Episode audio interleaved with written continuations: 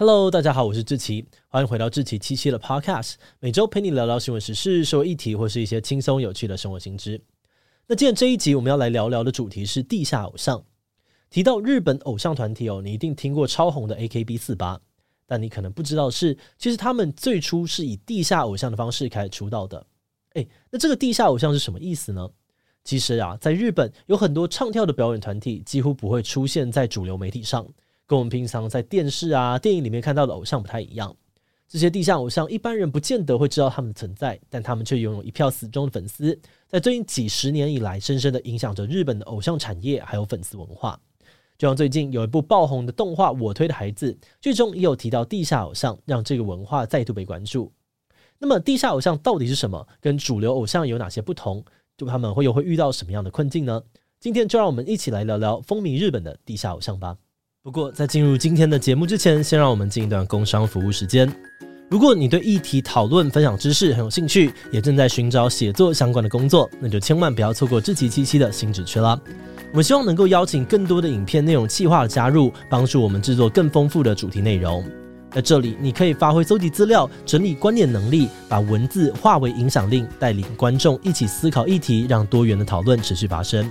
不管你找的是全职工作，还是在家兼职接案，志祺七七都能够提供合作的机会。透过自由弹性的工作形态，我们希望能够让你全心的投入创作，也能够获得稳定的收入。那如果你不确定自己适不适合写脚本，那我们也有提供稿费的试合作机制，让你实际的体验企划的生活，跟总编交流你对合作方式的期待。现在就给自己一个用写作实现理想的机会，跟我们一起追时事、聊议题、发想新节目。现在就上我们的官网应征吧。好的，那今天的工商服务时间就到这边，我们就开始进入节目的正题吧。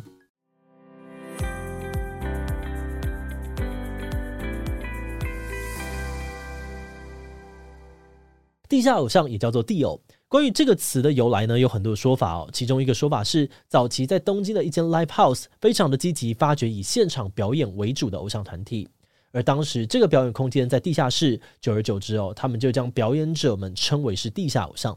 不过这些年来，地偶的定义已经逐渐改变。现在这个词主要是用来称呼那些没有跟大型经纪公司签约，也没有在主流媒体上面出道的偶像团体。而这样子的称呼也是跟主流艺人做区隔。那些会上电视啊、拍广告的偶像，就会被称作是地上偶像。那顺带一提哦，有些音乐圈的人认为呢，使用“地下”这两个字可能会造成一些争议。他们觉得改用“独立偶像”、“现场偶像”或者是“真实偶像”来称呼这些偶像团体会更加的合适。不过，因为大部分的场合大家还是习惯用“地下偶像”来称呼，所以我们这集呢也会先沿用这样子的说法。那说到地偶，在以前呢一直是非常小众的次文化。直到最近几年才开始被一般的大众给知道，而其中的一个关键原因呢，是投入这个产业的经纪公司还有素人都变得越来越多。毕竟普通人要透过传统的途径成为万众瞩目的偶像，真的是非常困难。很多有明星梦的年轻人都想要进入大型的经纪公司成为练习生，不只可以接受歌唱啊、舞蹈、演戏训练，有更多的曝光机会。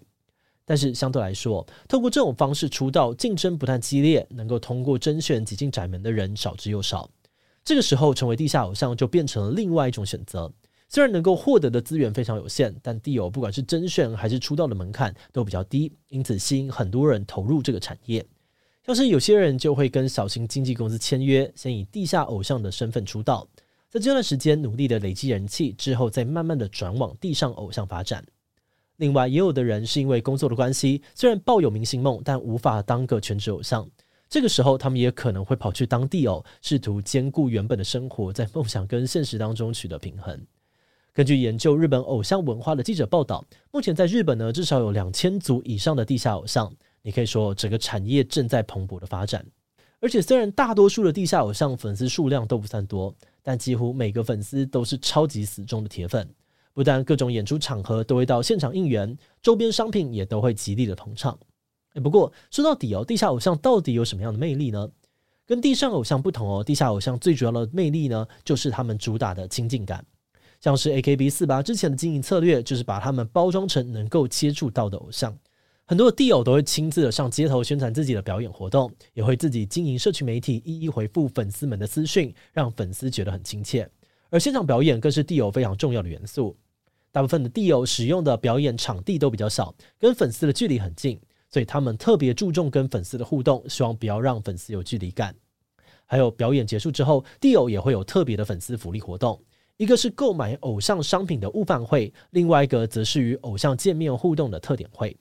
那之所以要举办物贩会的活动哦，是因为大部分的地友不会在传统通路上面贩售唱片或者是商品，粉丝想要支持他们的话，就得趁着表演之后直接购买，而且只要你购买的金额够高，就可以在参加见面特典会时兑换成不同的粉丝福利，像是握手啦、合照等等。而除了跟粉丝培养亲近感之外，地下偶像还有另外一个特色，让粉丝的黏着度很高，那就是共同成长的体验。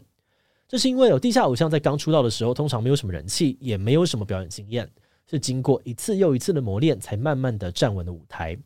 那对于粉丝们来说，能够看见自己推的偶像变得越来越成功，那种感动真的很难形容，也会觉得自己对于偶像的支持是真的有意义、有回馈的。而这样子一起努力的过程呢，是主流的偶像明星没有办法提供的体验，也是地下偶像很受到粉丝推崇的原因之一。那么以上就是我们对于地下偶像一个非常简单的介绍。接下来呢，我们就要来讲到有些媒体其实有提到地下偶像也是有些黑暗面的。毕竟地下偶像的资源很少，竞争又很激烈，因此工时太长啊，薪水太低，基本上都是常态。曾经有记者访问了地友团员的薪资，结果发现哦，有些团员每个月只能够拿到五千日元的交通费而已，真的赚的不多。而且为了维持人气，他们每天都要进行演出，根本没有时间去找其他的打工补贴生活费，日子过得很辛苦。很多撑不下去的团员就只能够放弃明星梦，回归一般人的生活。而除了低薪问题之外呢，地友主打的亲近感，有时候也会让粉丝容易越线，做出疯狂的行为。像是在二零一六年，日本地下偶像富田真由就在表演的场地被男粉丝袭击，刺了数十刀，一度有生命危险。男粉丝被逮捕之后表示，他原本只是想要询问偶像为什么没有回复他的推文，被拒绝之后，因为感到绝望才做出伤人的动作。另外，部分地友的经纪公司为了吸引更多的粉丝，会使用非常有争议的宣传手法。有日本网友分享自己参加过一场特典会，只要购买一定数量的专辑，就能够跟成员一起躺在棉被里面拍拍立得。女偶像呢，还会咬着保险套一起合照，光想的就觉得很不妥。或是有的团体呢，在跟粉丝合照的时候，会做出许多大尺度的动作，这些状况哦，都让外界质疑部分的地友为了抢粉丝，已经变质了，会带坏产业的风气。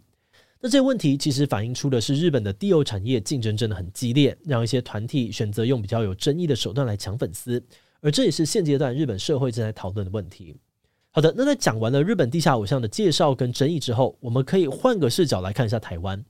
很多人不知道的是，其实台湾也是有地下偶像的。目前在台湾呢，已经有将近五十组的地下偶像。以前他们通常会在女仆咖啡厅啊、动漫展或者是电玩展等等的地方表演。不过现在有越来越多的台湾地友开始搬到更大的舞台，在 live house 啊、音乐季这些地方进行演出，让更多人能够看到他们的表演。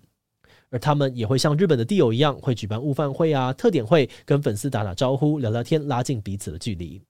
那虽然说跟日本比起来，台湾地友的规模还是有差，但依照现在的这个成长速度来看，未来应该是会越来越常见的。不过，因为我们也不是台湾地友的专家，所以这里呢就不再展开介绍台湾有哪些地友团体。那如果你是有在追台湾地友的粉丝，或是对于这个领域很了解的朋友，都很欢迎你在留言区分享你最推的团，或者是其他你的观察或者想法，让大家更认识台湾的地友文化哦。节目的最后，也想来聊聊我们制作这集的想法。我们在看资料的时候，觉得有两件事情让我们感触蛮深的。首先是地下偶像对于素人的意义，好像跟 YouTuber 产业有点类似。以前素人们能够出名的管道真的很少，曝光啊，还有成名的机会，其实都把持在大型的经纪公司或是电视媒体手上。但是在 YouTuber、地下偶像这些产业兴起之后，就提供了另外一个舞台，让素人们有了可以自行出道的机会。只要够努力，你也可以当名人、当偶像，不用再看主流媒体的脸色，改变了产业的游戏规则。第二，则是地友与粉丝共同成长的文化，让我们觉得非常的特别。很多地友在访谈时都有说到，他们是素人出身，因为喜欢表演，愿意自掏腰包组团啊，做衣服、拍 MV，几乎没有赚到什么钱。很多时候，只要没有亏就不错了。而粉丝们其实也知道，偶像们的生活并不轻松，所以粉丝很愿意买周边到现场应援，为的就是让自己推的偶像能够慢慢的实现梦想，站上更大的舞台。那某种程度上面来说，这就是素人帮助素人的关系，一起成就梦想的感觉，真的是很难得。那看到偶像越来越成功，自己也会觉得很有成就感。这或许就是让地下偶像产业这么受到欢迎的原因吧。